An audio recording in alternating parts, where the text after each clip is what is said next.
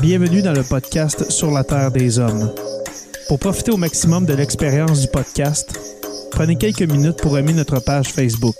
Vous pouvez aussi nous suivre sur Twitter au Sur la Terre des Hommes podcast et sur Instagram au Sur la Terre des Hommes podcast. Si vous possédez un iPhone, prenez une minute pour nous laisser un avis. Ainsi, vous allez faire grimper le podcast dans le moteur de recherche. Finalement, si vous voulez encourager Sur la Terre des Hommes et obtenir des épisodes exclusifs, vous pouvez contribuer monétairement sur la plateforme patreon.com. P-A-T-R-E-O-N.com. Recherchez sur la Terre des Hommes et pour seulement 2 par mois, vous y aurez droit. Le podcast peut désormais débuter. Bienvenue sur la Terre des Hommes.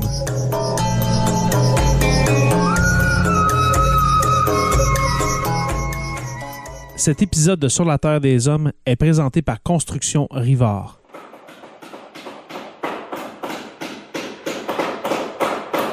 La rénovation et la construction, ça passe par la science du bâtiment et de vraies maisons éco-énergétiques. Un des seuls en Abitibi-Témiscamingue qui construit des maisons Novo Climat et Prénet Zéro. De la fondation à la finition d'escalier, ils font tout.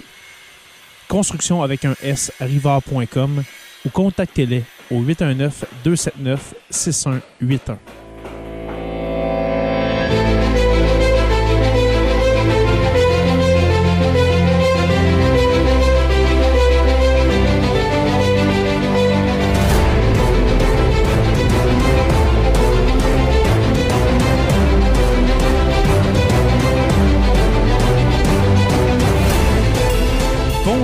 tous et à toutes et bienvenue à ce nouvel épisode de Sur la Terre des Hommes.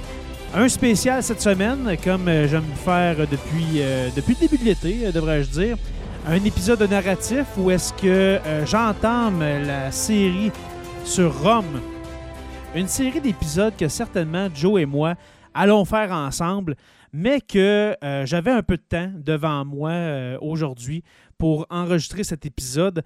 Et puis, dans les prochaines semaines, les prochains mois, eh bien, certainement que Joe va se joindre à moi pour, euh, pour continuer cette, euh, cette série d'épisodes qui, qui promet. Honnêtement, pour ceux qui connaissent euh, l'histoire des Romains ou qui, ou qui en ont déjà entendu parler un petit peu, que ce soit dans, dans vos cours d'histoire quand vous étiez au secondaire ou, euh, ben, par des séries euh, comme l'excellente série Rome dans les années, je crois, fin année 2000, début 2010. L'excellent film, l'excellent film de Ridley Scott, euh, Gladiateur, avec Russell Crowe. Euh, personnellement, quand ce film-là est sorti en l'an 2000, je crois, oui, c'est en, en l'an 2000, j'avais 11 ans.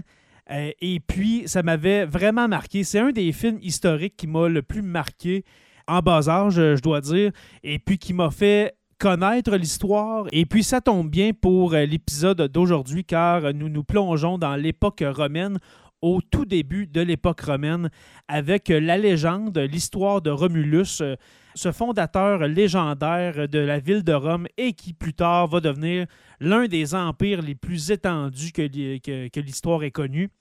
Je vous amène au 8e siècle avant Jésus-Christ, où est-ce que euh, Romulus et son frère Rémus, son frère jumeau, auraient vécu, et puis que cette ville de Rome aurait été fondée par l'un d'eux? Alors, euh, vous aurez deviné qu'il s'agit de Romulus. Et puis, cet épisode narratif est tiré d'un texte de Mark Hayden, un excellent texte qui, qui amène l'essentiel de l'histoire de Romulus, le premier roi de Rome, parce qu'il ne faut pas parler d'empire encore à l'époque, euh, à cette époque-là, au 8e siècle avant Jésus-Christ, parce que Rome, au début, n'existe pas. Il va s'agir d'un tout petit village et puis qui va grandir et grandir et perdurer dans le temps. Et puis, il ne faut pas penser aussi que Rome a a été puissante dès le début. Vous allez l'entendre dans cet épisode que euh, les débuts de Rome sont quand même modestes. Euh, selon la légende, eh bien, vous allez, vous allez entendre comment cette petite bourgade va devenir euh, une ville ultra puissante, la, la- la ville la plus puissante de l'Antiquité, et puis devenir par la suite, comme j'ai dit tout à l'heure, l'un des empires les plus étendus et les plus puissants de l'histoire de l'humanité. Alors, la légende de Romulus, c'est parti.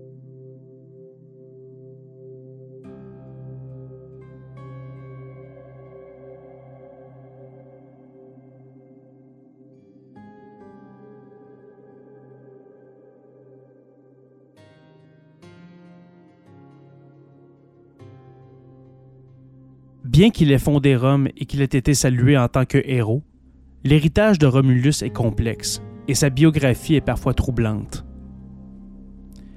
Il semblerait avoir été coupable d'avoir commis de nombreux actes terribles qui font encore trembler les lecteurs, mais selon la légende, ces transgressions conduisaient souvent à des résultats positifs, du moins du point de vue des Romains. En raison des résultats de ces efforts, les Romains ont grandement rendu hommage à leur légendaire fondateur, et il semble qu'il ait décelé de précieuses leçons cachées dans sa biographie. La grandeur vient parfois de la honte, et le chemin de la rédemption est souvent proche.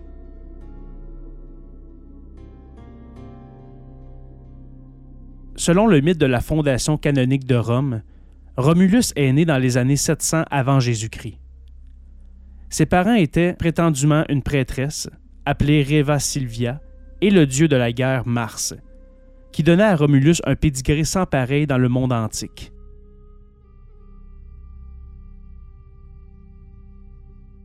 Pour certains, cela aurait pu laisser entendre qu'il jouirait d'une vie d'opulence, sans sérieux défis, et qu'il serait un modèle de morale.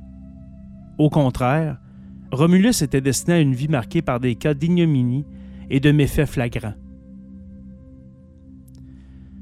Le grand-père maternel de Romulus était connu sous le nom de Numitor, et il était roi d'Albe la Longue, une cité influente nichée dans les monts Albins, dans le centre de l'Italie. Les historiens anciens attribuèrent sa fondation à nul autre que des descendants d'Aînés. Cependant, quelque temps après l'ascension de Numitor sur le trône, son frère jaloux Amulius conspira pour renverser Numitor en tant que régent et d'une certaine manière fut récompensé de ses efforts et devint le roi d'Albe la Longue. Afin de mieux assurer sa prise de pouvoir, Amulius ordonna le meurtre perfide du fils de Numitor, Égeste, et força la fille de Numitor, Rhea Silvia, à devenir prêtresse de Vesta, la déesse du foyer. Comme ces prêtresses devaient être chastes pendant leur mandat sous peine de mort, Amulius supposa que Rhea n'enfanterait pas de rivaux potentiels au trône. Mais comme le raconte Romulus, un jour, Mars abusa d'elle. Cela mena à sa grossesse, et plus tard, elle donna le jour à des jumeaux, Romulus et Rémus.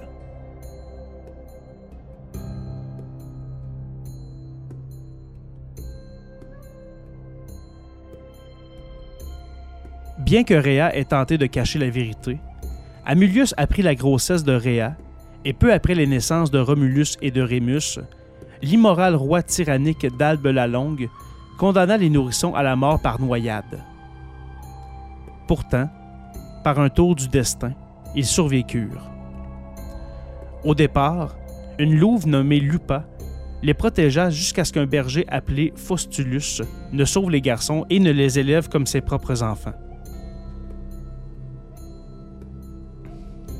Environ 18 ans après leur abandon, Romulus et Rémus retournèrent à Albe la Longue, guidèrent une révolte armée et libérèrent ses habitants du contrôle du despote, tuant Amulius et intronisant à nouveau le noble Numitor.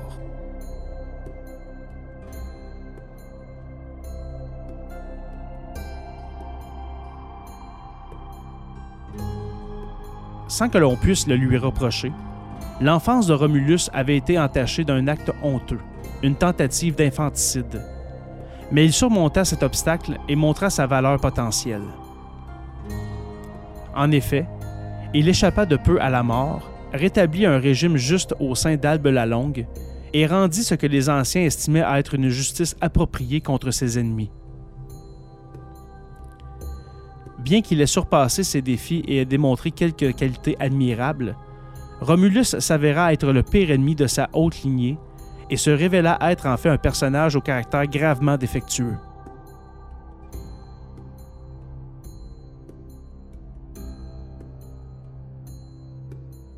Peu de temps après avoir destitué Amulius, Romulus et son frère jumeau réfléchirent à leur avenir. Ils étaient fort ambitieux, mais se rendirent vite compte qu'ils ne pouvaient aspirer à être que les princes respectés d'Albe la Longue tant que Numitor serait vivant. Donc, ils auraient soi-disant pris la décision de fonder une ville à proximité, mais leurs avis divergeaient sur certains points, y compris son emplacement spécifique et qui serait son roi. Ils décidèrent finalement de laisser la décision aux dieux par le biais d'un concours d'augure dans lequel ils scruteraient le ciel à la recherche de vautours, et celui qui observerait le signe le plus favorable deviendrait roi et choisirait le lieu où ils construiraient leur ville.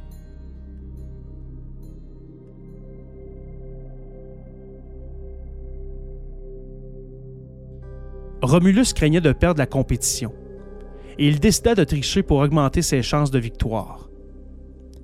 À cette fin, il envoya une missive informant faussement son frère qu'il avait été témoin d'un signe, mais le message arriva trop tard. Rémus avait déjà vu six vautours voler au-dessus de sa position, ce qu'il prit comme preuve que les dieux le favorisaient. Ce n'est qu'après cela que Romulus vit réellement douze vautours planer au-dessus de son poste d'observation. Rémus prit conscience de la duplicité de Romulus, ce qui bien naturellement le mit en colère, et les deux débattirent ensuite pour savoir quel signe était le plus favorable. Le premier réellement observé, ou le plus grand nombre de vautours. Ce désaccord creusa ce dangereux fossé entre les jumeaux obstinés.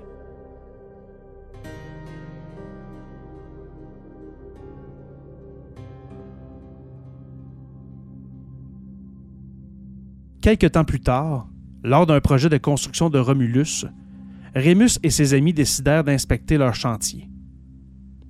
Rémus n'était pas impressionné. Il dénigra les fortifications, même si cela allait certainement offenser Romulus et sa faction. Peut-être pour prouver son point, Rémus sauta même au-dessus de la barricade, ce qui était censé exposer ses défauts. À l'atterrissage, dans un accès de rage, Romulus, ou l'un de ses adjoints, planta une pioche dans la tête de Rémus, le tuant sur le coup. L'acte, selon l'historien Horose, ruina la réputation du règne de Romulus, et l'ancien poète Horace pensait que ce différend ouvrit la voie aux épreuves futures de Rome. En fait, il écrivit C'est le courroux du destin qui poursuit sur les Romains le châtiment d'un fratricide du jour où a coulé sur la terre, pour la malédiction de ses neveux, le sang innocent de Rémus.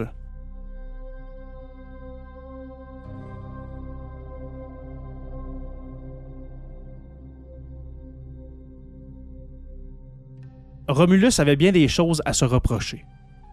Il avait triché de façon flagrante dans un concours sacré d'augure, et le meurtre de Rémus était absolument ignoble. Pour certains Romains, c'était même impardonnable. Nul ne doit acquitter Romulus pour colère irraisonnée ou colère hâtive et insensée pour la façon dont il traita son frère, fit remarquer Plutarque. Il n'y avait aucune raison valable de s'emporter de la sorte, selon Plutarque. Néanmoins, Romulus réussit à atteindre un certain niveau de rédemption grâce à ses efforts ultérieurs. Romulus aurait choisi l'emplacement de Rome, au sommet de la colline du Palatin, qui s'avéra être un choix judicieux. Il créa des règles religieuses, sociales et civiques adulées de tous et devint le premier roi de Rome.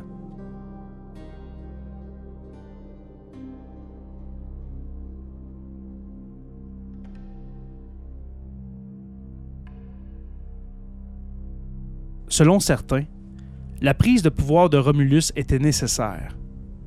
L'ancien écrivain Florus écrivit où pourrait-on trouver une plus grande audace qu'en Romulus? Seul un homme tel que lui pouvait s'emparer de la royauté.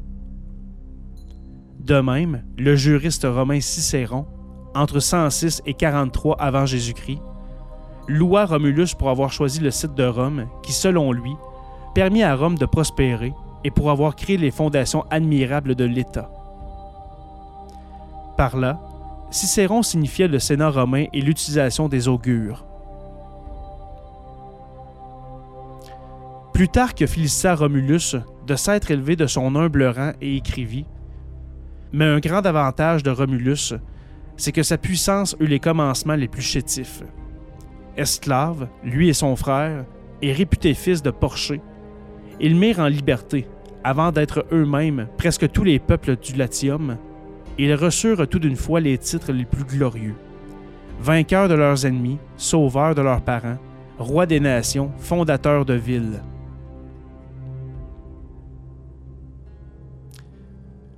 Bien qu'il renforçât son héritage par ses actions louables, Romulus aurait soi-disant manifesté à nouveau son penchant pour ses écarts de conduite scandaleux. Peu de temps après la fondation de Rome, il s'inquiéta de l'avenir de sa colonie naissante.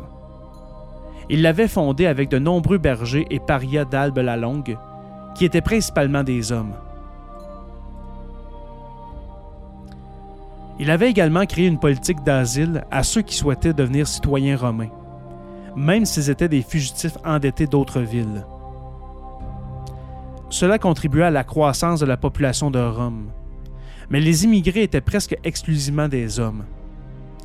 Sans un afflux considérable de femmes à Rome, la ville pourrait être condamnée en une génération sinon plus tôt. Après tout, sans elle, il ne pourrait y avoir de procréation pour créer une nouvelle génération de Romains. Contrarié par ce manque de femmes à Rome, le roi romain complota avec ses confidents. Après avoir mis au point un plan malhonnête, Romulus invita les communautés voisines à assister à un grand festival, peut-être dédié au dieu Consus. En tant que tel, les gens des quatre coins de l'Italie centrale entrèrent naïvement dans Rome, fin prêts à profiter des réjouissances, des concours sportifs et des grands spectacles. Le point culminant du festival fut une course de chevaux. Pendant son déroulement, alors que le public étranger se concentrait sur l'événement sportif, Romulus donna le signal à ses subordonnés de lancer leur plan sournois. Les Romains se jetèrent dans la foule, épée en main, enlevèrent jusqu'à 683 vierges et les forcèrent à épouser les célibataires romains. Orose dénonça naturellement le stratagème comme éhonté.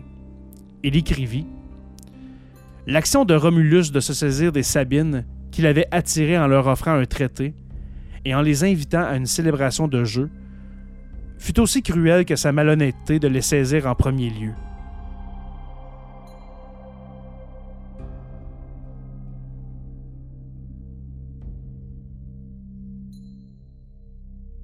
Selon la légende, cependant, les mariages donnèrent lieu à des unions sincèrement amoureuses, mais ils déclenchèrent aussi de nombreuses guerres.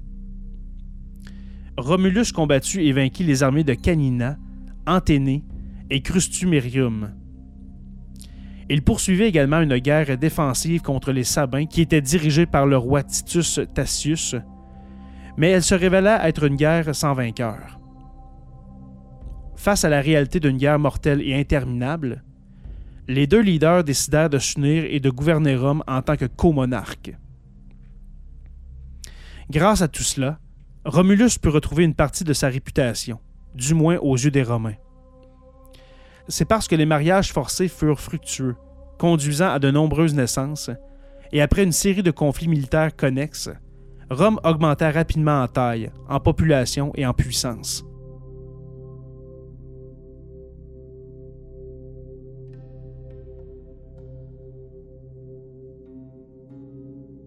Au fil des années, Romulus aurait également mené des guerres victorieuses sur Caméria, Fidène et la puissante ville de Véise, et il implanta des colonies et admit à Rome de nombreux peuples vaincus comme citoyens, augmentant ainsi son assiette fiscale et le nombre d'hommes armés.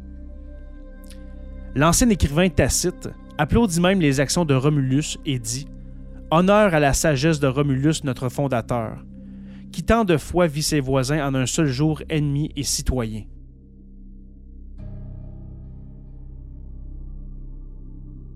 Grâce aux efforts de Romulus, Rome fut temporairement protégée contre les attaques extérieures, mais tout n'allait pas pour le mieux à Rome. Selon certains témoignages, Romulus devint de plus en plus tyrannique et abandonna de nombreuses formes gouvernementales qu'il avait créées. En effet, il agit souvent sans le consentement du Sénat ou du peuple. Il ordonna à ses préposés de battre les citoyens qui lui déplaisaient. Et il ordonna la mort horrible d'autres personnes qui furent ensuite jetées de la roche tarpéienne, sans doute devant un public captif et terrifié.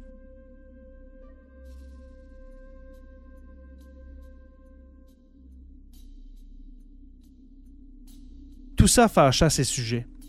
Et selon la tradition que vous lisez, Romulus soit monta miraculeusement dans les cieux pour vivre avec son père, le dieu Mars, ou fut assassiné.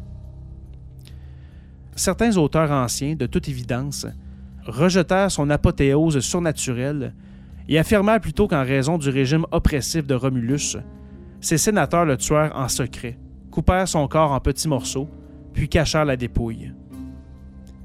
Par la suite, ils informèrent la population romaine qu'ils avaient vu Romulus être appelé aux cieux. Quoi qu'il en soit, le fondateur romain réussit une fois plus à obtenir un certain degré de rédemption. Peut-être grâce aux fondations qu'il avait établies, à la croissance qu'il avait stimulée, et pour avoir fait de Rome une puissance militaire.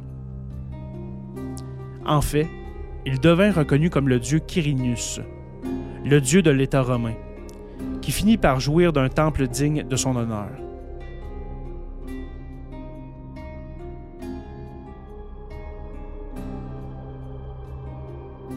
Bien que les anciens reconnaissaient les nombreux méfaits de Romulus, même longtemps après sa mort, les Romains, eux, le considéraient en grande partie comme un héros louable.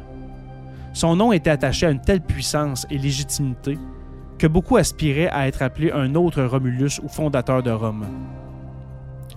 Pendant la République, les célèbres généraux Marcus Furius Camillus, vers 446 à 365 avant Jésus-Christ, et Gaius Marius, entre 157 et 86 avant Jésus-Christ, obtinrent l'honneur d'être salués comme fondateurs de Rome. Bien qu'ils n'aient pas physiquement établi Rome, beaucoup pensaient que leurs efforts ouvrirent la voie à une renaissance de la ville-État républicaine et que leur formidable contribution était comparable à celle de Romulus. C'était un immense privilège dont beaucoup rêvaient.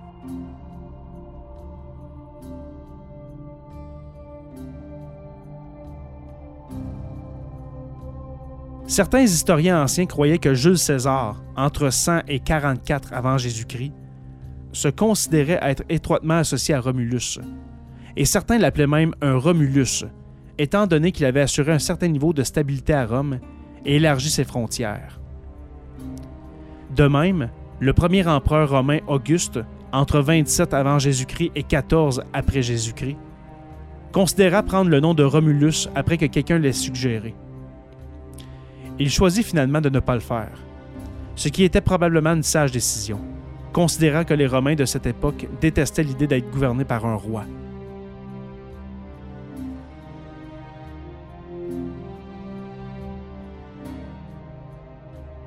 Néanmoins, peut-être dans le but d'imbriquer les grandeurs de Romulus et d'Auguste, lors des funérailles de l'empereur, les participants aux obsèques exhibèrent des images de Romulus, tout cela démontre la haute estime que beaucoup avaient pour Romulus.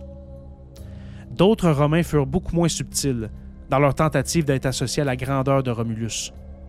En fait, un nombre incalculable de parents romains nommèrent même leur fils Romulus.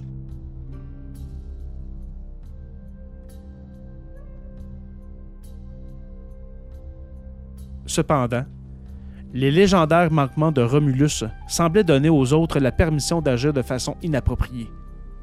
C'est ainsi, par exemple, alors qu'il assistait au mariage de Gaius Calpurnius Piso et de Livia Orestilia, Caligula, l'empereur tourmenté, entre 37 et 41 après Jésus-Christ, décida de s'enfuir avec la jeune mariée de Piso. En effet, il l'enleva et l'épousa. Caligula déclara plus tard qu'il avait obtenu une épouse par la même méthode que Romulus et ses sujets avaient acquis leurs épouses, par le biais d'un enlèvement. La vérité est que Romulus était une menace absolue à bien des égards. Pourtant, sa biographie enseignait aux Romains que peu de gens avaient une carrière irréprochable, mais que leurs méfaits n'invalidaient pas nécessairement leur réalisation. Dans le cas de Romulus, la vie qu'il était censé avoir menée montrait aux Romains que l'héroïsme et la gloire pouvaient parfois être attribués à ceux qui sont gravement défectueux. Alors que tout le monde devait aspirer à être une personne meilleure que Romulus, en partie grâce à lui, selon les Romains, Rome avait été fondée, se transformant en un empire incroyablement prospère et à bien des égards s'épanouit pendant plus de mille ans.